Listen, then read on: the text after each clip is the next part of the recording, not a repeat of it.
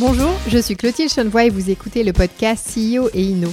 Comment éviter l'effet Kodak et ne pas rater un tournant technologique majeur Ou à l'opposé, comment ne pas trop investir dans une innovation buzz J'ai posé la question à des dirigeants pour savoir comment ils gèrent cette prolifération d'innovation et comment ils pilotent le sujet. Aujourd'hui, direction le Cap Rocher à Issy-les-Moulineaux pour rencontrer Alexandre Rubin, directeur général d'Yves Rocher France et Benelux. Son positionnement? Oui à l'innovation, il faut être une entreprise curieuse. Mais il faut aussi tout de suite imaginer une mise à l'échelle. Parce que toutes les clientes Yves Rocher méritent les innovations et aussi toutes les franchisés de l'enseigne. Et oui, avec 90% du parc en franchise, cela pousse à être encore meilleur selon Alexandre Rubin. Mais Yves Rocher semble avoir trouvé le bon équilibre, mélangeant pragmatisme, quelques réunions, des écoutes clients et un respect de la promesse de marque. Bon épisode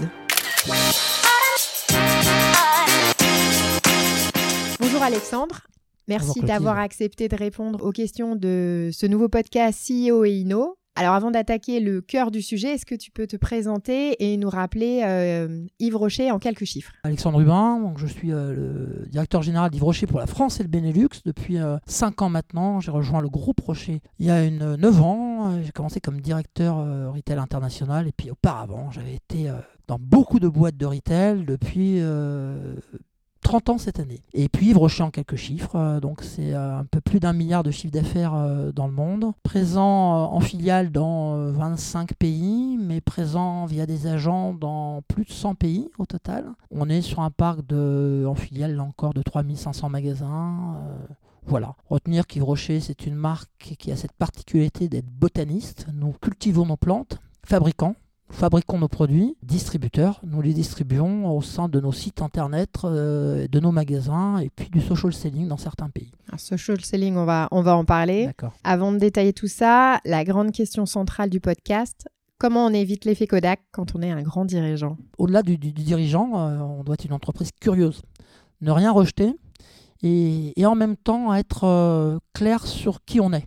J'en reviens à une marotte chez moi et dans la marque c'est quoi ma promesse de marque? Qu'est-ce que l'innovation peut apporter à cette promesse?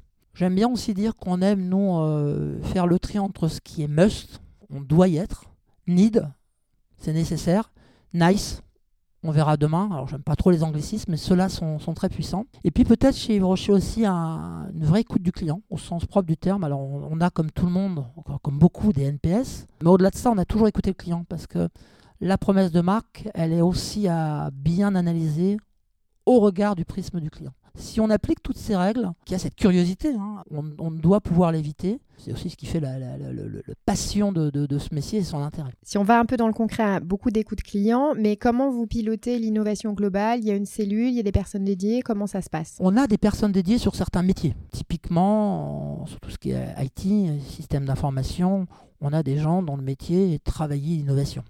Euh, j'ai dit qu'on fabriquait nos produits. On a donc un gros service de RD. On a des laboratoires. Hein. On est aujourd'hui à Caprochet, à Issy-les-Monnaies sur notre siège. Les deux étages du, bâtiment sont dédiés à la recherche avec des labos. Donc là, c'est vraiment des équipes dédiées, des budgets dédiés. Et puis le reste, c'est euh, l'état d'esprit dont, je vous parlais. C'est de se dire combien de CAPEX je vais mettre sur quel tel système. Alors on va parler de, CAPEX, donc d'investissement, plus ou moins innovant. Par définition, dans l'investissement, il, y a normalement une logique euh, d'innovation. Au-delà même du mindset, c'est une présence régulière dans, les salons, euh, dans le monde entier, en France en particulier pour, pour, mon périmètre, pour toujours être à la veille d'idées, de ne pas louper le mauvais courant. Et d'infuser un peu ça dans toutes les équipes, au-delà des gens qui ont donc la casquette vraiment pure innovation, comment ça se traduit concrètement? Je sais pas, il y, a des, y a des séminaires, il y a des... Euh, comment ça se passe? Il y a beaucoup de, de, de, réunions. Hein. Souvent, les gens, d'ailleurs, quand ils viennent chez, chez nous, se disent il y a beaucoup de réunions. Alors, la réunion, c'est pas un mal à condition, quel objectif est là Et chez nous, les réunions, c'est surtout de, casser les silos, parce qu'il y aura toujours des silos. Euh, on peut pas. Et ces réunions de transverse euh, sont là pour justement euh, faire brasser les idées, et parfois elles sont dédiées à ça. Je sors d'un comité de gouvernance internationale, hein, c'est le COMEX élargi, au patron de, des gros marchés. Ça a duré deux jours, et la première journée était dédiée à l'innovation. On a parlé métaverse, on a parlé Web 3.0. Euh, et on a fait des choix et on, a fait des paris. Voilà. Donc c'est pour ça que je parlais beaucoup d'état d'esprit. Peut-être aidé par la, nature même de ce qu'est Yves Rocher. Hein. Quand on est né d'un entrepreneur et que son petit-fils est aux commandes du groupe, bah, il n'a quand même pas perdu euh, dans son esprit cet esprit de l'entrepreneur qui est en veille permanente. Voilà. C'est quoi pour toi une bonne innovation? Je reprendrai les mots du départ, mais vraiment, hein, euh, la première chose, c'est est-ce qu'elle sort, est-ce qu'elle sert ma promesse de marque? Dans le cadre d'Yves Rocher, hein, on est créateur de la cosmétique végétale. On veut libérer le pouvoir de plantes dans le pouvoir de le, produit, donc euh, elle doit répondre à ça. La deuxième chose, elle doit répondre à mon business model. Pareil, si je prends Yves Rocher en France, c'est un business model profondément retail, arrobase, boosté par le CRM. Donc euh, les innovations doivent porter ce modèle-là. Et puis troisièmement, écouter le client. Qu'est-ce qu'il nous dit? Qu'est-ce qu'il pense? Qu'est-ce qu'il demande? Qui est un très bon garde-fou pour éviter euh, de passer du en must un nice? Lui nous dit, ouais, ça, j'en ai pas besoin. Voilà, donc c'est ça une bonne utilisation. Ça doit respecter la promesse de marque en 1, le business model, et puis écouter le client. Sur les écoutes clients, vous en faites beaucoup? Énormément. Euh, rien que sur mon périmètre, euh, on, a, on suit 5 NPS. Un NPS pour le retail, les boutiques, un NPS pour l'institut, un NPS pour la logistique, un NPS pour le e-commerce et un NPS pour le service client. Et euh, par exemple, c'est une réunion tous les mois interservice et tous les salariés d'Yves Rocher au siège euh, à Rennes ont été formés pour comprendre un NPS. Euh, donc c'est un outil qu'on a euh, trituré et qui nous sert énormément puisqu'il va dicter par exemple nos choix d'innovation, nos choix d'investissement. On a ce qu'on appelle un blueprint qui dit ben voilà sur les années à venir, différents moments du passage de la cliente en magasin, voilà ce sur quoi, sur chacun des canaux que j'ai cités, il faut qu'on fasse la différence justement la question de l'arbitrage des dossiers, puisque des innovations dans le retail, euh, il y en a beaucoup. Il y en a des, euh, effectivement euh, des must, des need, des nice. Comment vous gérez ça? Donc, c'est ce catalogage en fonction et les écoutes? Beaucoup, beaucoup de partage et beaucoup de, brassage. On a finalement en France deux canaux principaux, hein, le, digital e-commerce et le retail qui ne font qu'un. Mais forcément, la façon de percevoir la cliente, parfois, pour les équipes du digital, n'est pas tout à fait celle du retail. Or, pour la cliente, son expérience doit être pratiquement la même en magasin sur certains aspects, l'offre, les prix, les promos, que sur le e-commerce. Et donc cet alignement, euh, il n'est pas toujours simple à faire. Donc il faut vraiment ces réunions de transverse pour se dire, ok, ça, c'est une inno qui va porter quelque chose de mieux pour le client. Et pas spécialement pour moi parce que euh, mon voisin en e-commerce dans telle enseigne l'a fait. Et là, ce qui va être très intéressant, c'est le business model. Je vous donne juste une différenciation très forte chez Yves Rocher. France, c'est le maillage. Pratiquement 700 magasins. Et bien, il y a des innovations digitales qui n'ont aucun intérêt chez nous et qui sont passionnantes sur un réseau qui n'aurait un maillage que de 100 magasins. Parce que là, le digital va peut-être venir combler une absence de boutique. Et c'est pour ça que je dis, c'est bien connaître son modèle, bien partager pour éviter le gadget. Souvent, dans des interviews, j'ai pu être tranché sur certaines euh, innovations. Et j'ai toujours dit, attendez, moi je vous dis juste le point de vue d'Yves Rocher. Si j'étais demain, je vais prendre un exemple parmi d'autres à la FNAC, je dirais peut-être pas la même chose. Souvent, ce qui pêche, à mon avis, c'est ce côté euh, euh, one size fits all. Ben non, c'est pas vrai. Et le pouvoir d'un dirigeant, c'est de se dire j'ai mes particularités. Sans rester autiste. Hein. Le, problème de Kodak que tu citais au départ, c'est peut-être l'autisme, de se dire ça ne marchera pas. En tout cas, c'était un pari et c'était le mauvais. Effectivement, ça leur a coûté très cher. Quand on est convaincu d'une innovation, et qu'il faut bah, des fois euh, mettre pas mal de capex sur la table, comment on arrive à convaincre ces actionnaires que oui, il faut y aller, ou parfois des actionnaires qui peuvent dire céder aux sirènes et dire euh, je veux y aller, il faut qu'on investisse? Comment, comment ça gère cette relation-là? Je, pense que déjà chez nous, c'est important, on a un actionnaire qui comprend la nécessité d'innovation, y compris d'ailleurs dans des périodes de crise. Évidemment, hein, le Covid et l'après-Covid en sont un, bon exemple. Les marges de manœuvre ne sont pas tout à fait les mêmes, les priorités ne sont pas tout à fait les mêmes. Donc il faut être plus euh, sélectif. cet aspect de devoir prouver euh, défendre quelque part cette inno, bah, est nécessaire. Que on n'est pas assez riche chez Rocher pour pouvoir faire du test and learn à tout prix. Pour pouvoir y aller sur un coup de tête, il faut donc que des dirigeants ou des responsables de, département qui prouvent que cette innovation fera la différence pour la marque. Aussi peut-être chez nous une vraie volonté de très vite se dire quand est-ce qu'on va pouvoir monter à l'échelle? Je vous donne un exemple qui est, très intéressant. On a fait ce qu'on appelle des machines de refil. Vous voyez, on mhm. vient avec son, son bidon, on remplit par exemple de gel douche. On a fait ce test-là parce que c'était euh, dans, dans, les gènes de l'entreprise, hein, c'est très euh, responsable, positif comme impact. Mais nous, on a 700 magasins et on est respectueux de nos 7 millions de clientes. Donc si on n'est pas capable de mettre cette machine dans 700 magasins, ça devient un coup de com'. Si c'est que dans quatre magasins, c'est un coup de com'. Donc on l'a testé et très vite on s'est dit mais ça n'a pas d'intérêt puisqu'on est pour plein de raisons techniques aujourd'hui incapable d'avoir une technique solide et de le mettre dans 700 magasins et d'en tirer une rentabilité minimum. En revanche, pour aller à l'opposé, on sait que sur le solide, qui est une autre réponse au plastique ou à l'eau, bah là on a décidé d'y aller à fond. On a développé notre gamme de shampoings solides et en 6 mois on est devenu, en 8 mois pardon, on est devenu leader du shampoing solide en France. Parce qu'on s'est donné les moyens de monter à l'échelle. Et monter à l'échelle, c'est d'avoir ces produits-là présents et visibles dans 700 magasins sans contrainte pour nos conseillères de beauté. Donc on a fait un choix, on ne sera pas dans la machine à refil, en tout cas pas tout de suite. Par contre, on sera leader et on va accélérer sur le solide. Et puis, on va aussi aller sur la recharge. Alors, vous allez dire, ah quoi, Yves Rocher, seulement maintenant la recharge? Bah oui, mais une recharge euh, révolutionnaire, accessible, euh, puisque nos produits sont accessibles. Vous savez, si c'était pour vendre des recharges à 25 euros, je peux le faire. Moi, je dois vendre une recharge moins chère que mon produit de shampoing. Donc, comment je fais pour rendre ce produit-là Parce que le prix moyen sur les. Euh, si on prend sur, les... un, sur un gel douche, par exemple euh, ça va être 4,50 euros. Mhm. Donc on doit être en dessous. Donc on doit être en dessous. Euh, et en même temps, on doit avoir ce geste parce qu'il est responsable. Il est tout à fait dans le, la cohérence de notre raison d'être. Toujours avec cette logique de monter à l'échelle, de ne pas faire du gadget ou de la com. Et comment on gère ça quand en plus on rajoute la franchise? Parce Alors, que là, c'est encore une autre difficulté. Dix fois meilleur. D'accord. Vous êtes dix fois meilleur puisque je dois, en effet, à mon modèle, hein, je ne l'ai pas dit tout à l'heure, mais euh, c'est un modèle qui est un modèle de gérante ou de franchisé sur l'extraordinaire majorité, hein, plus de 90% de mon parc. Donc vous leur devez de l'innovation, parce qu'elles en sont très demandeuses, elles sont très proches du client, mais des innovations qui marchent et des innovations qui sont le moins contraignantes possible pour pouvoir se concentrer sur l'essentiel, servir le client. Ça reste des petites boutiques. Donc vous devez être trois fois meilleur. Et justement, cette montée à l'échelle est très importante parce qu'elle déteste qu'on fasse des coups dans cinq magasins. Bon, bah, et moi, je suis pas, mes clients sont pas assez bons. Et j'adore cette phrase. Quand elles me disent ça, elles ont raison. Un client Yves Rocher, c'est un client. C'est pas euh, à Paris sur les Champs-Élysées ou à Paris euh, à Montparnasse. Très très, je suis très très énervé quand je vois des innovations qui sont pour des happy few.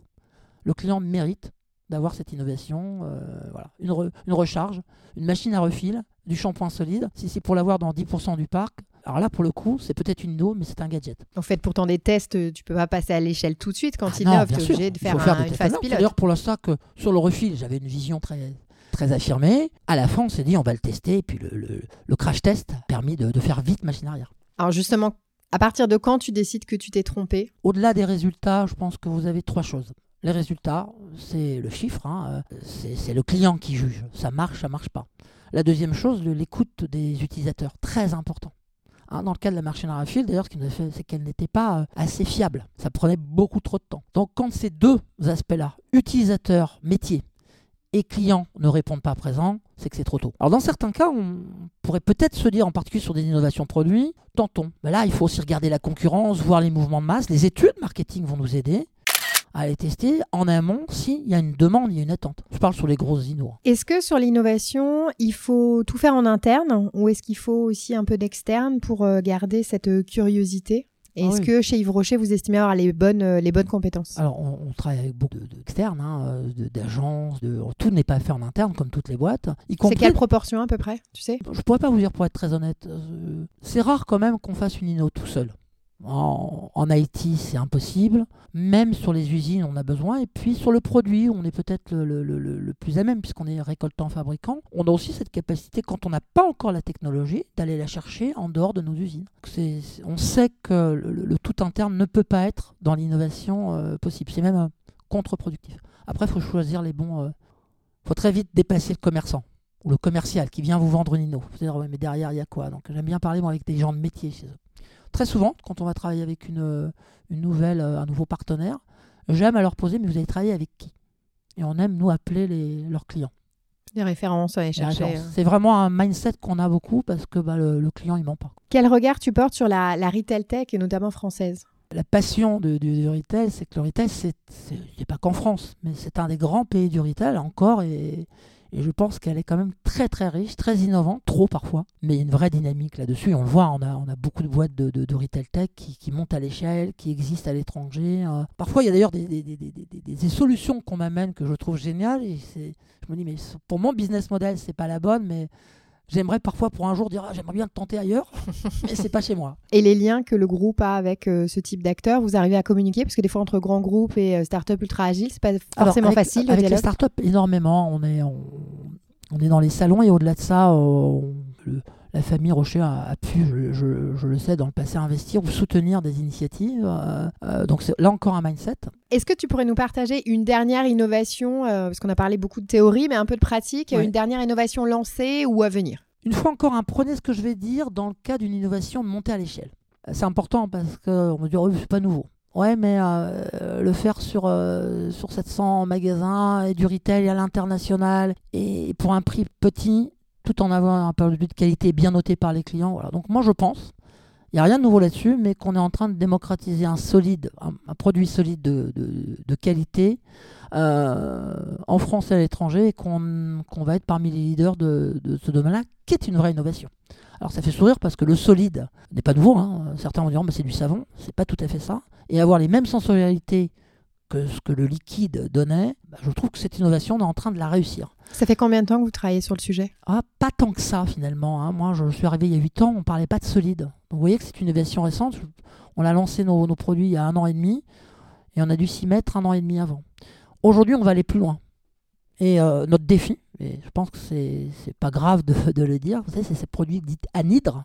Pour, faire simple, hein, euh, c'est- comme une pastille où- dans laquelle vous mettez de l'eau et ça dilue et ça crée. On a vu quelques startups là-dessus. Ouais. Il y a beaucoup de startups, énormément, mais vous l'avez dit, c'est des startups qui sont donc de toute petite échelle, parfois géniales. Et une deuxième question, c'est que je ne les connais pas toutes, mais on va dire qu'on a quand même regardé le produit. La sensorialité n'est pas là. C'est-à-dire que pour monter à l'échelle et que tous les clients soient acheteurs à un petit prix, on n'y est pas.